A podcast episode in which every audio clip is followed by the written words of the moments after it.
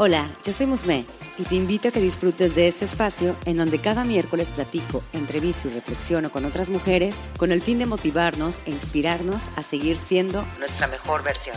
Un podcast dedicado a todas las mujeres que se ríen de la vida y disfrutan de ser ellas mismas. Seguramente te ha pasado que las cosas no salen como uno las planea, pero ¿sabes qué? A mí también me ha pasado. O simplemente crees que no cumples con los estándares que hay afuera, pero déjame te digo que ese es el chiste. Ser únicas. No te claves en ser perfecta. Mejor sé una mujer increíblemente imperfecta. Comenzamos. La constante búsqueda de llenarnos de contenido positivo, motivador y de autocuidado es una de las cosas que más disfruto. Y es que hay temas que pueden llegar a ser repetitivos. Sin embargo, creo que cada vez que nos topamos con este contenido, le damos un significado distinto, ya que siempre estamos aprendiendo y siempre estamos madurando. Este proyecto definitivamente surgió por varios aprendizajes que he tenido a lo largo de mi vida y que si no hubiera sido por ellos, definitivamente no me hubiera llevado a hacerme cargo de mí misma y aquí, si me sigues de hace rato, sabrás que me refiero a la terapia. Y esto no me hubiera ayudado a descubrir ese cuidado hacia mí, hacia mis sentimientos y hacia mi vida. Aún no lo domino y honestamente no creo hacerlo nunca. Sin embargo, sí creo que me ha ayudado a conocerme y a saber cuando algo no va bien conmigo. Y bueno, parte de esa búsqueda me llevó a encontrarme con mi invitada del día de hoy. Ella es Ana Córdoba, psicóloga, la cual ayuda a mujeres a mejorar su autoestima para construir la vida que sueñan. Así que le doy la bienvenida, Ana. Muchísimas gracias.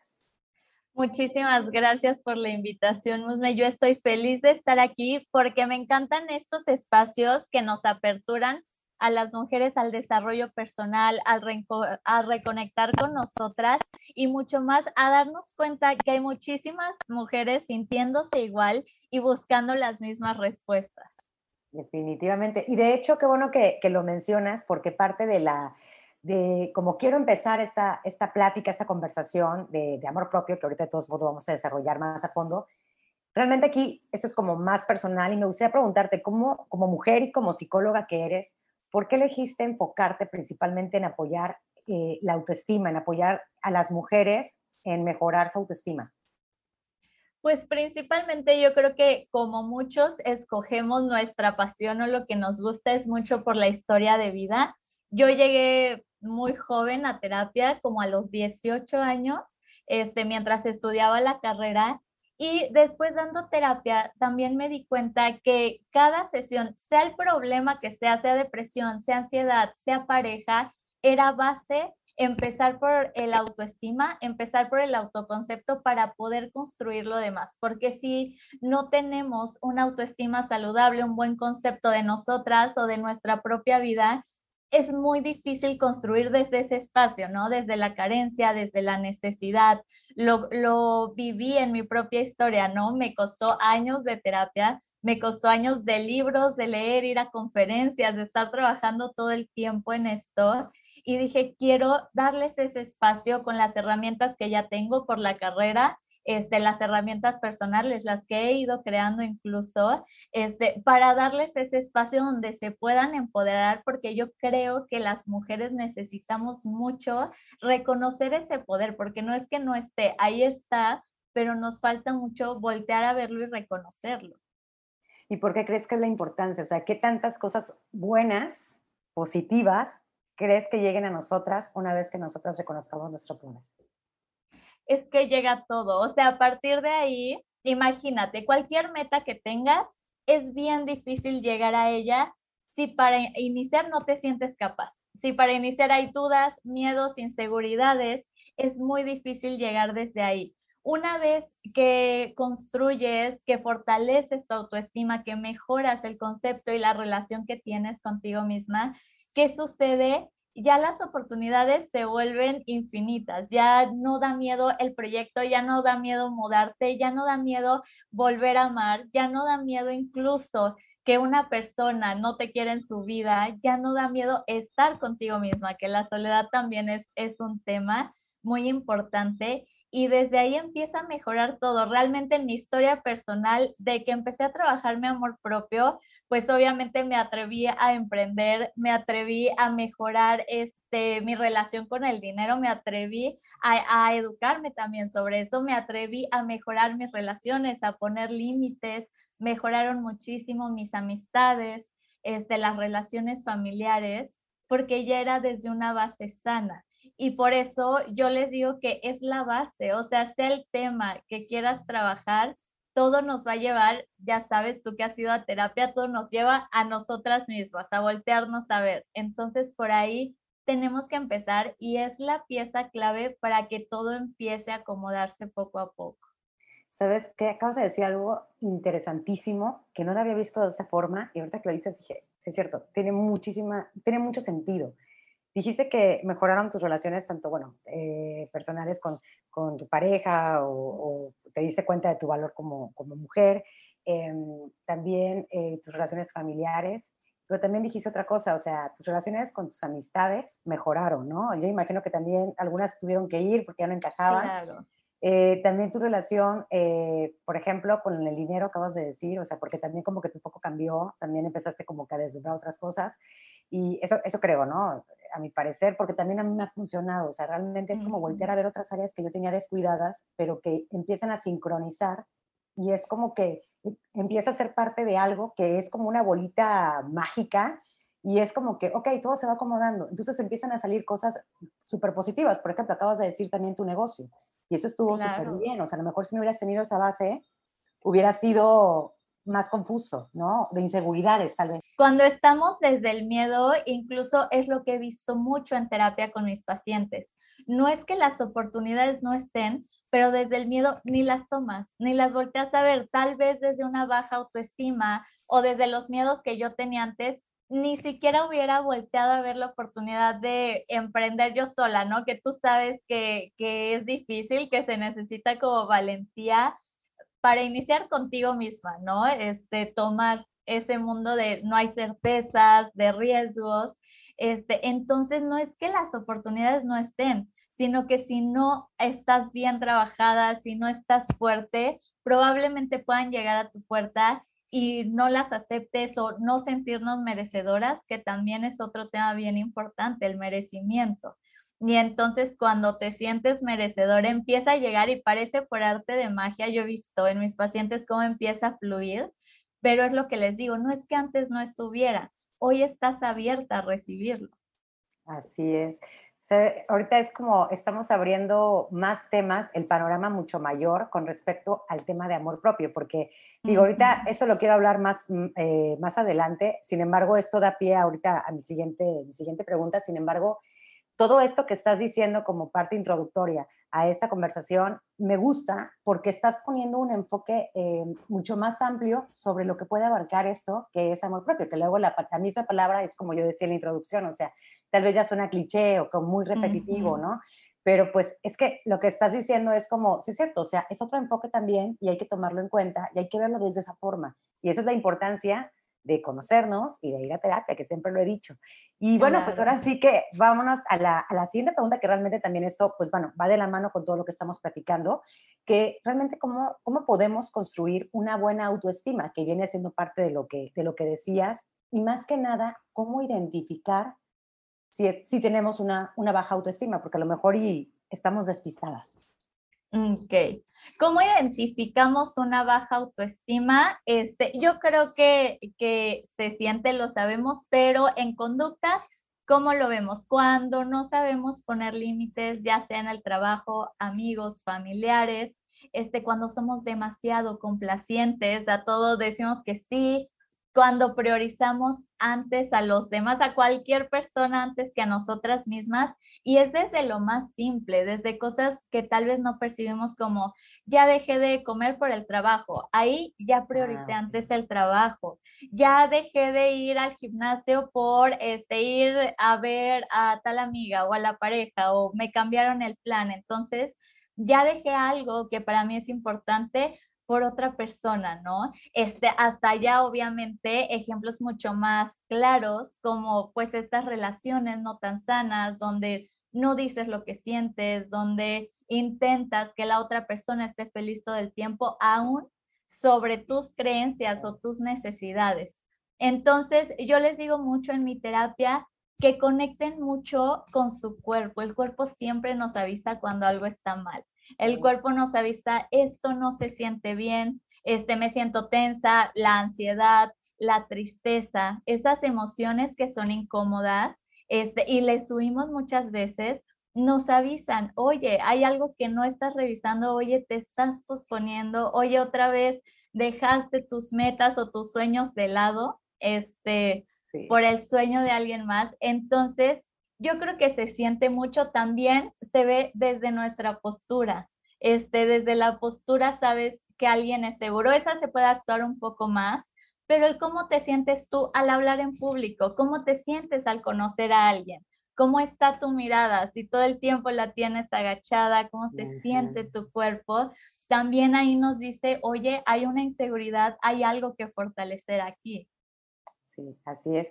Fíjate que, que tienes razón, o sea, a mí me ha pasado y luego sí me he cachado porque bueno, a pesar de que me gusta hablar de amor propio y sobre todo no solamente hablarlo, sino ponerlo en práctica, ¿no? Claro. Eh, sí me he cachado, o sea, que luego también, y como yo le decía, a veces me cuesta trabajo, porque por ejemplo, yo soy muy, mucho de, la verdad, ahorita por ejemplo, no, lo había relacionado así, y ahorita le acabo de decir, dejas de comer por el trabajo, eso luego, o dejo de hacer actividades por quedar con una amiga, o sea, eso me pasa súper eh, frecuente. Y es, pues sí es cierto, no lo había visto desde esa forma, de que realmente no me estoy respetando a, a lo mejor un hábito que yo me quiero inculcar o pues era una decisión que yo había tenido, un propósito de la semana, ¿no? Entonces, también eso es como cacharnos y ver, claro. por ejemplo, cómo pudiéramos fortalecer la autoestima entonces, cómo poner ese foco ahora sí, cambiarlo. Creo que tenemos que empezar desde cero porque no todos vamos a terapia todavía, creo que no la mayoría.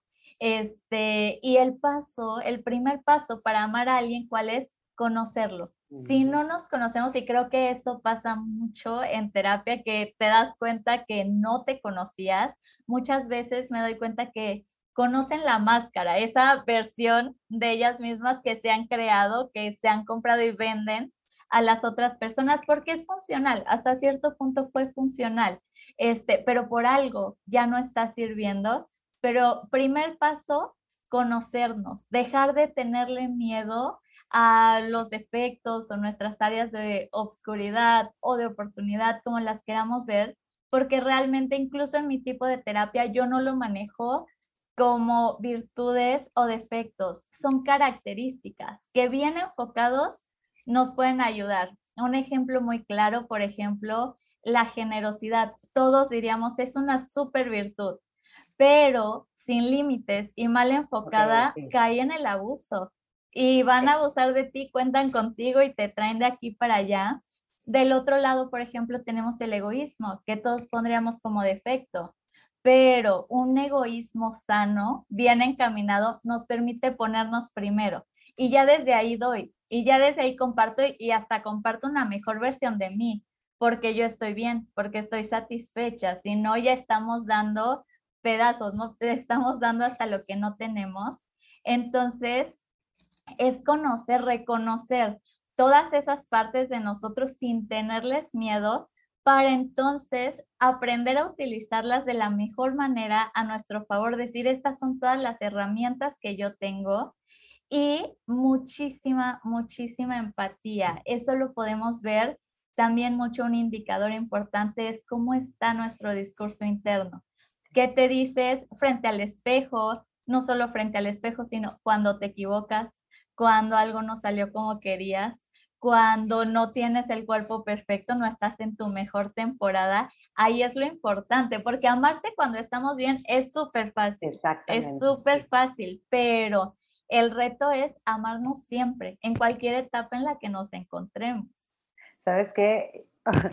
Por ejemplo, luego eh, a mí me ha pasado de que estoy, digo, no sé si a, ustedes también les ha pasado que nos estás escuchando, pero a mí en lo personal me ha pasado de que me despierto súper motivada y hago ejercicio, ¿no? Por lo que los hago en la mañana. Y hago ejercicio y me siento súper bien conmigo mismo y todo, pero al pasar la, el día, han pasado momentos en los que yo ya me voy abajo, me autosaboteo muy cañón. Entonces, es como ahí tengo que poner foco a lo que estoy sintiendo. También, eso también se vale, ¿no? O sea, también eh, entender que hay momentos difíciles, pero hay, por ejemplo, reconocerlos, creo que es lo principal.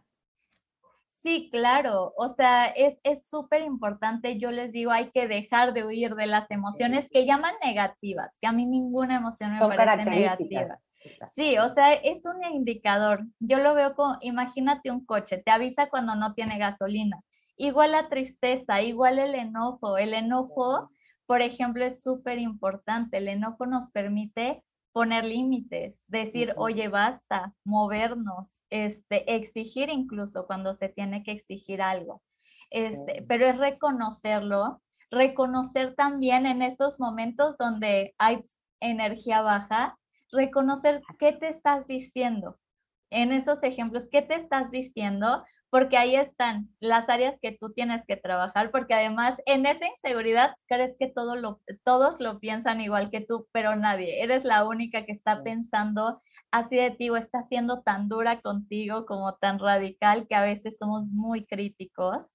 Entonces, reconocerlo y hablarnos desde la empatía. No hablo tampoco de este positivismo tóxico de siempre tenemos que, estar bien para nada, pero sí ser empáticos. Yo cuando tengo días no tan buenos es cuando más amable soy conmigo, cuando más me tengo paciencia y date tiempo y si hoy no acabas, pero intenta hacer lo más que puedas y me consiento, tal vez si puedo ese día trabajar con un café súper rico, con un postre que me gusta, pero sí intento que cuando el día no es tan bueno, yo ser buena conmigo.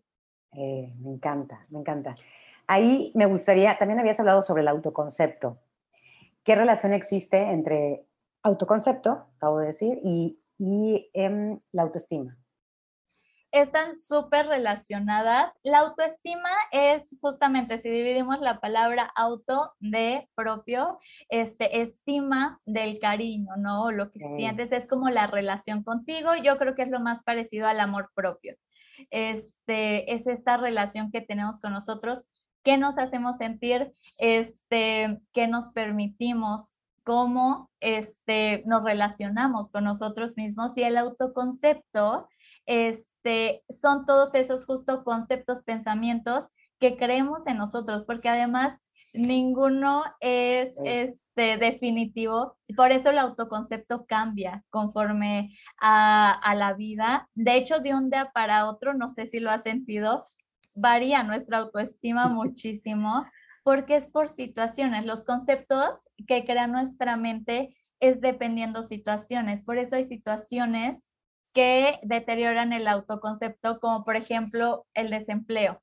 Obviamente va a cambiar el concepto que tienes de ti. Muchas personas dudan, no seré capaz, no me siento útil y se transforma. Y cuando tenemos mejores etapas, este, también se transforma con eso cuando vamos al gimnasio. No sé si te ha pasado que aunque no haya ningún cambio y llevas tres días, ya tienes esa satisfacción de estoy cumpliendo, estoy haciendo algo diferente y empiezas a cambiar los conceptos sobre ti. Cuando dejas de ir, procrastinamos, abandonamos una tarea, también vienen estos conceptos negativos. Y tiene mucho que ver, también tenemos que, que, remontarnos a ver mucho nuestra historia de vida, porque cuando no nos lo hemos cuestionado, muchos de nuestros autoconceptos son lo que nos han dicho que somos. Repetidamente lo que más nos repitieron y nos creímos también son la base de nuestro autoconcepto. Qué interesante. Entonces, ahí, por ejemplo, son las etiquetas, ¿no? Que nos, que nos estamos, que a veces nos compramos muy seguido. Em, y cómo pudiéramos, digo, yo sé que también este es un proceso que, digo, aquí estamos hablando de que en dado caso no, no vayas a terapia, y, pero lo identificas, ¿cómo pudiéramos, por ejemplo, trabajar el quitarnos o al menos controlar esas etiquetas que nos, eh, negativas que nos llegan a la mente? Pues literalmente, así como llegaron, que fue por repetición, o sea, también se pueden quitar por repetición. Obviamente, van a ser más creíbles para ti misma, para tu inconsciente, si son congruentes con tus actos. Ejemplo, si yo constantemente, este, no sé, me digo que soy capaz, que soy valiente, que soy segura, pero no tomo ningún riesgo ni estoy saliendo de mi zona de confort, pues mi mente va a dudar y va a decir, mm, no, no creo que sea tan cierto. Pero uno, por repetición, por sí misma se puede, porque al final las ideas, las creencias que tenemos así se crearon. Nos lo dijo mucho nuestra mamá, nuestra abuelita, nuestro papá, nuestros amigos, que hasta nos identificamos y nos presentamos así en estas presentaciones donde nos dicen cómo eres, descríbete. Ahí van todas nuestras etiquetas. Entonces realmente es cambiar por completo este, pues las que no te gustan, transformarlas, no, no en algo irreal, pero ponerle otra carga emocional, como lo que hablábamos de la generosidad y el egoísmo. A veces ser egoísta no es malo y a veces ser generoso nos mete en muchos problemas. Entonces, un equilibrio, un balance. Sí, claro, es irlas cambiando y buscar la congruencia, con qué voy a acompañar esa nueva creencia que quiero generar pues de poco a poco nuevos hábitos, nuevas formas de vivir, nuevas formas de relacionarlos y algo que quiero recalcar mucho, que les recuerdo mucho a mis pacientes y creo que es importante que las chicas que nos escuchen lo sepan, que su pasado no las define. Muchas veces creen que quienes han sido, lo que han vivido, ya determinó su personalidad y esta es la vida que me tocó y no puede determinar hasta este punto, pero la conciencia nos da la oportunidad de transformarlo y hacer algo mejor cada día con eso que tenemos. Qué padre que dices eso, porque sí, o sea, a lo mejor eh, nos dicen algo que, no sé, yo cuando crecí era de que eh, esta niña es muy enojona y ve cómo están en las fotos y yo salía toda seria. Y yo me, ah, yo me compré todo el tiempo eso, ¿no? Entonces, así como quitarme esa etiqueta, porque yo sentía que el enojo, o sea, la, parte de que es un enojón y todo, era malo, entonces yo era una persona mala. Digo, ya se trabajó, ya, ya lo trabajé y, digo, tengo un carácter especial, tengo un carácter como todo mundo tiene sus caracteres y hay cosas que no me gustan y que no permito, pero pues eso no me va a definir como persona. Y eso es, eh, es realmente, mm, yo creo que es importante saber qué es lo que ya no eres también, porque pues vamos madurando, de hecho también lo comentaba al inicio, o sea, vamos a ir madurando y hay conceptos, hay cosas nuevas que nos van a ir nutriendo que antes no, no veíamos o no pensábamos.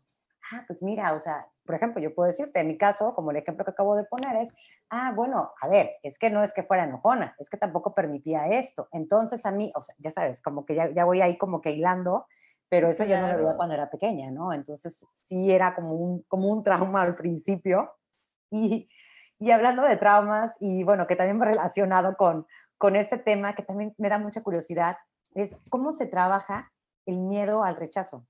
Mm, ok, el miedo al rechazo, bueno, más bien el miedo en general, porque todos los miedos se trabajan igual, ¿eh?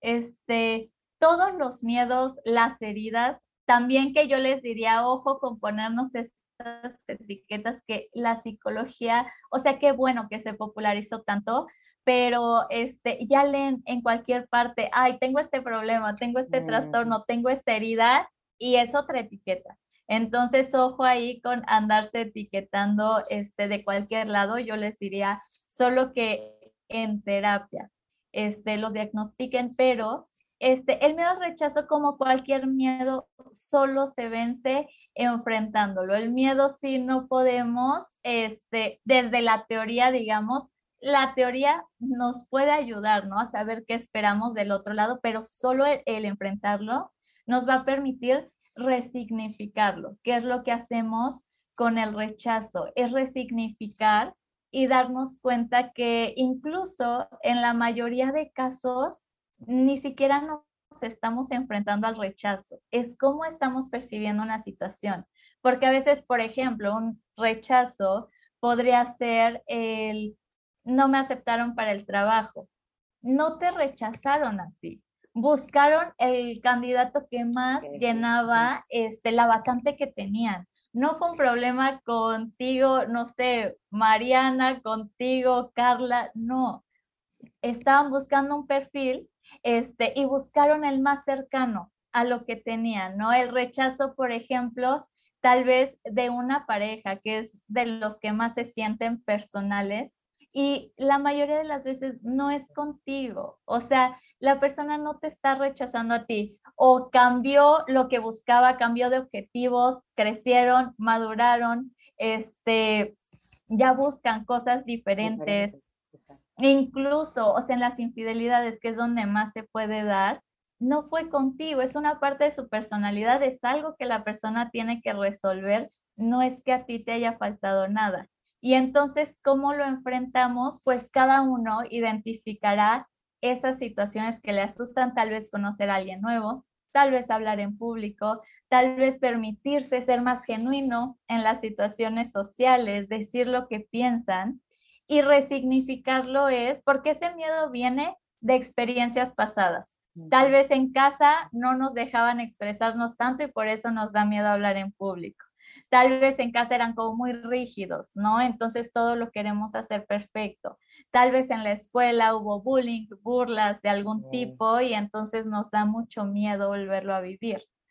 Y solo se vence obviamente desde la conciencia, desde darnos cuenta, porque esa inseguridad que habla, fíjate que es nuestra niña herida. Es un discurso, si le pones atención, muy infantil, muy egocéntrico, muy de decir, todo el foco está sobre mí, todos están viendo qué hago, qué no hago, están listos para, para burlarse este, o para juzgarme, evaluarme. Y no, la realidad es que fíjate que con el rechazo, con terapia me he dado cuenta que todos estamos pensando lo mismo, todos estamos preocupados por nuestros problemas, por nuestras inseguridades, por hacerlo nuestro bien, no estamos tan pendientes de afuera.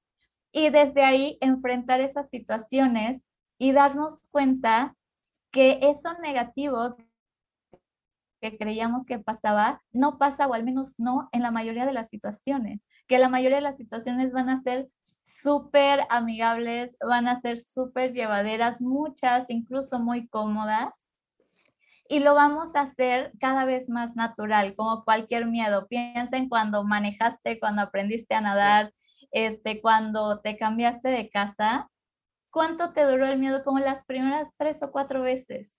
Después, nuestro cerebro tiene esa habilidad de ser súper adaptativo este, y se va a adaptar rapidísimo y lo hacemos súper natural este, al muy poco tiempo. Piensa en un cambio de escuela, existe ese miedo al rechazo, pero a la hora del recreo ya estás comiendo con alguien y ya quieres ir al otro día a ver a ese alguien.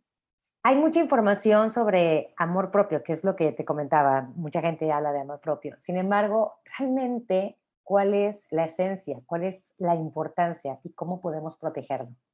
Yo creo que la esencia sí es muy difícil generalizarla porque justo yo he hablado en algunos videos de que el amor propio no es esto que solo vemos en redes sociales de vete por el masajito, el facial, consiéntete. No, el amor propio lo vamos a encontrar, o al menos en mi experiencia personal, he conectado más con él en los momentos más difíciles, en los momentos más oscuros y esa empatía que puedes llegar a tener contigo y decir, ok, quiero algo mejor para ti y vamos a hacerlo y con paciencia y con tolerancia, ahí conectamos con el amor propio, donde cuando no nos abandonamos, cuando nos escuchamos, cuando incluso hay situaciones bien complicadas donde estoy dispuesto a perder a alguien por no perderme a mí. Ahí está el amor propio, pero sí creo que es un camino súper individual, tal cual como las relaciones. Al final es enamorarte de ti.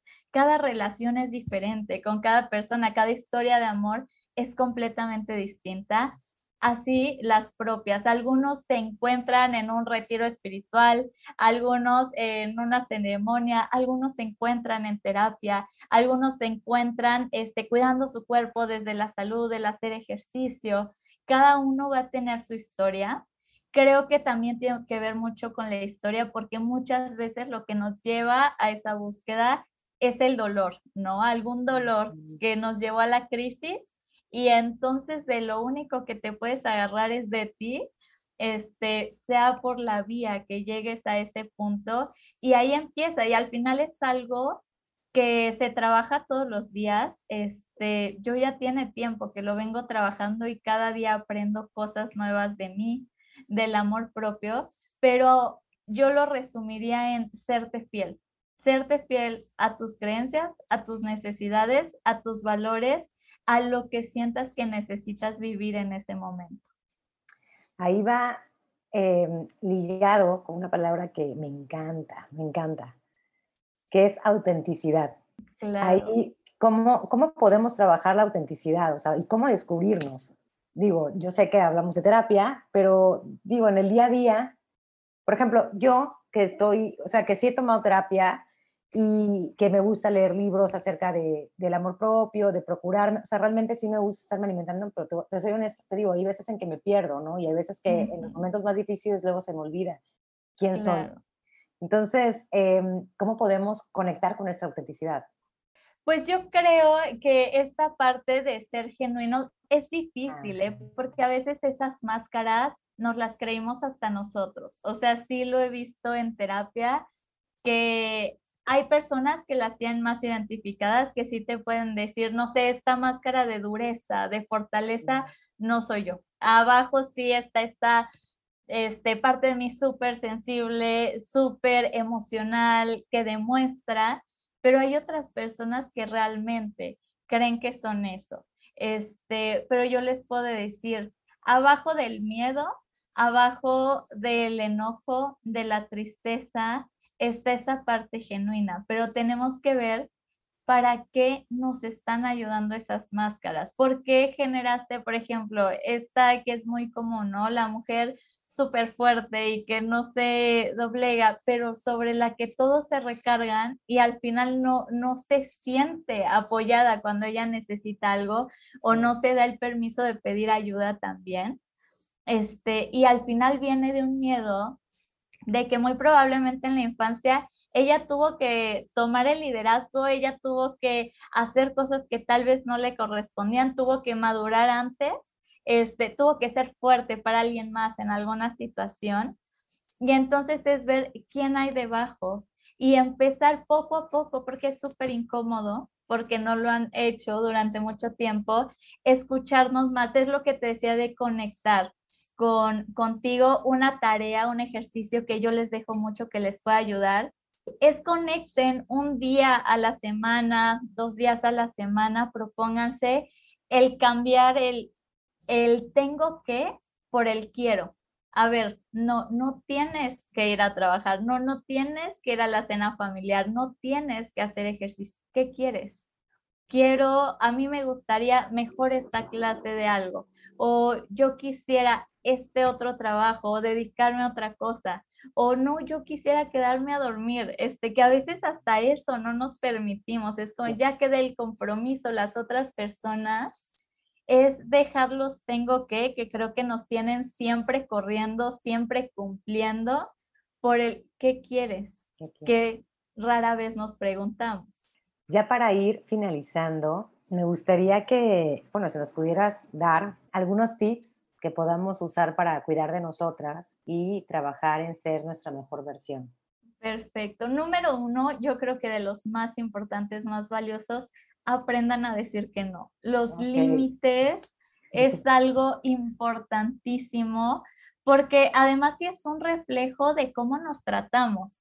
O sea, si nosotros nos ponemos en segundo o tercer lugar, claro que las otras personas también lo harán hasta inconscientemente ah, pues no sé, Ana siempre me dice que sí, Ana siempre está disponible, háblale a Ana en el trabajo, por ejemplo, yo lo veo mucho, los jefes saben quién terminando su hora ya no cuentan con esa persona y a quién le pueden hablar a la una de la mañana y les va a resolver. Y esos son límites. Entonces, creo que un espejo del que se pueden dar mucho cuenta es, vean cómo están sus relaciones. Se sienten satisfechas con cómo las tratan con este, la forma en la que conectan con las otras personas y si no, chequen este, eso, que les esté moviendo en las relaciones, chequenlo adentro, porque también ustedes no se están priorizando o también ustedes se están dejando para después o no se están haciendo sentir especiales si sienten que las personas a su alrededor no lo hacen.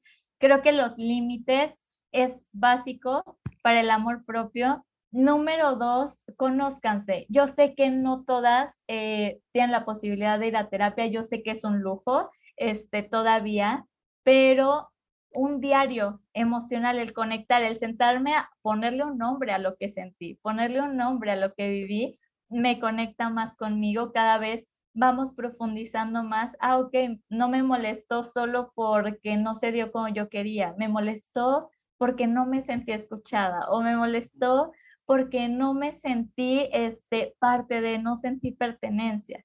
Y ahí vamos identificando, ah, ok, esto me duele. Este, lean mucho, hay mucho material gratis en YouTube, hay audiolibros, en Spotify hay muchos podcasts como este, hay muchas redes sociales.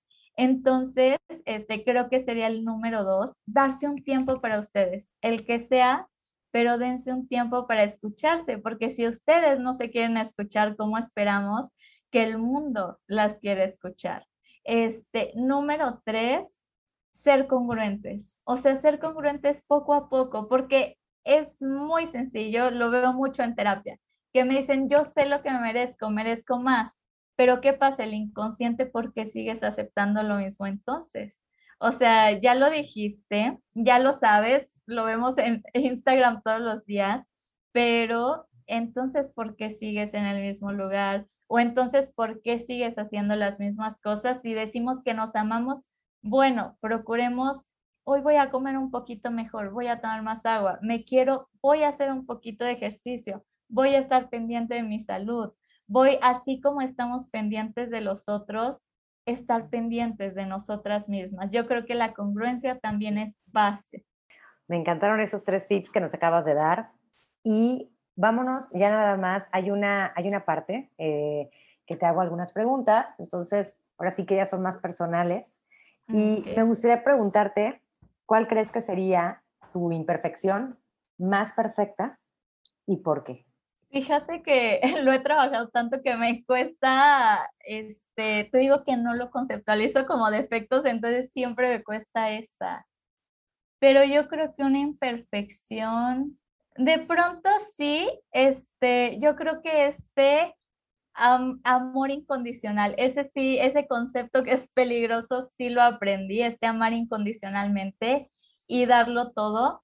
No porque me quisiera medir al hacerlo, pero sí me lleva este, a esta lucha de no ponerme en segundo lugar, de estarme constantemente recordando que este, yo primero e incluso voy a dar una mejor versión de mí si me pongo primero.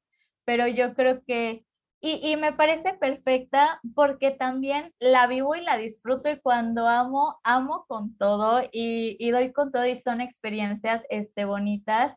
Y el, ah, el saberla equilibrar ahora me permite justo eso, tener relaciones sanas, sí con todo el amor que siento, pero este, con esos límites que me mantienen a mí segura y que me mantienen a mí fortalecida.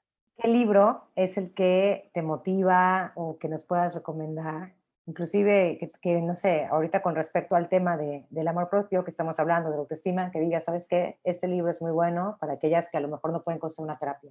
Mm, de dos libros que les puedo recomendar mucho. Bueno, como autor, a Walter Rizzo. Él, yo creo que es el padre del amor propio este, también a las que necesiten con relación a la pareja, él habla mucho sobre eso, sobre el desapego. Este, el de enamórate de ti es casi un manual para hacerlo, pero tiene muchos, desapegarse sin anestesia, este, tiene muchos que les pueden servir y me parece que hay muchos audiolibros gratis en todas las, este, las plataformas y ahorita estoy leyendo uno que, que me encanta, con el que pueden trabajar cualquier aspecto que quieran cambiar, del doctor Joe Dispensa, que es Deja de ser tú, y habla de cómo nuestra mente crea nuestra realidad. Entonces me parece buenísimo para el cambio que quieran hacer en su vida. Tiene el mismo principio de la terapia, empieza adentro y luego vemos reflejados los cambios, entonces creo que son manuales buenísimos para empezar como dices, manuales, hay que volverlos a leer. O sea, esos libros son de estarlos releyendo. A mí, Walter Rizzo, me encanta. Deja de ser tú, me lo han recomendado mucho. Así que es otra señal de que ya, tenga, ya tengo que leerlo. Ana, ¿qué frase es la que te empodera en tus momentos más vulnerables? La frase que me empodera últimamente, este, porque las cambio, tengo como muchas temporadas y, y me agarro de algunas. Este, últimamente utilizo mucho el de no importan las circunstancias, porque estoy trabajando personalmente mucho en no reaccionar a lo que veo, sino trabajar en mí para yo hacer con las herramientas que tenga lo que quiero. No importa lo que vea, no importa los no que reciba, los rechazos, las señales este, malas, porque a veces las interpretamos como malas y tal vez somos encaminadísimas a nuestra meta. Entonces, ahorita estoy trabajando mucho, no importan las circunstancias y creo que puede quedar mucho con lo que hablamos. No importa tu pasado, no importa dónde estés ahora, no importa lo que creas de ti, lo que las personas creen de ti, tú puedes transformarlo si te comprometes contigo. Me encantó, ¿eh? Me encantó esa frase. Y ya por último, Ana, ¿dónde podemos encontrarte? ¿Dónde podemos eh, acudir a ti en dado caso que nos interese tomar terapia? Ahora sí que platicamos. Este, me pueden encontrar en todas las redes, estoy como sic.anacórdoba. Ahorita estoy en TikTok, este, hago varios TikToks. De hecho, estoy haciendo un reto de 21 días de amor propio. Este, por si quieren ir a ver los, las tareas que les dejo, las reflexiones que platicamos. Este, en Instagram también les subo siempre contenido sobre amor propio, salud mental. Ahí me pueden, este el enlace de mi WhatsApp para agendar citas. Y también en un par de semanas, me parece que como en tres, voy a dar justo un taller online de, que se llama Enamórate de ti, que es para trabajar en tu mejor versión, para las que no pueden pagar tal vez todo un proceso de terapia pero en una sesión les doy todo el material, les mando un ebook de los ejercicios que yo doy en terapia, las tareas que más veo que han funcionado, les dejo algunas meditaciones también para conectar con ustedes. Entonces también ahí estaré subiendo toda la información y pronto en YouTube yo creo que daré información un poquito más larga, me gustaría, este, pero eso está en proceso. Ay, qué padre, Ana, pues súper completo todo lo que ofreces y el contenido, pues es de calidad. Les digo que, por algo fue que, que, nos encontramos, bueno, más bien que yo la encontré. Y a mí me encantó todo lo que ella, ella publica, empodera muchísimo y aparte, pues te ayuda a ir sumando información de valor a tu vida. Muchísimas gracias, Ana, por haber estado aquí en Increíblemente Imperfecta. Ha sido un placer haber platicado contigo. No, muchas gracias a ti, Musme. Yo feliz, yo encantada de que esta información cada vez llegue a muchísimas más mujeres porque la necesitamos. Te invito a que me des seguir en Spotify para que no te pierdas cada miércoles nuevos episodios. Recuerda que me puedes encontrar en Instagram como arroba increíblemente-imperfecta. Y si deseas, puedes enviarme un DM. Me encantaría saber qué te parece el podcast, qué temas te gustaría que abordara y sobre todo saber de ti.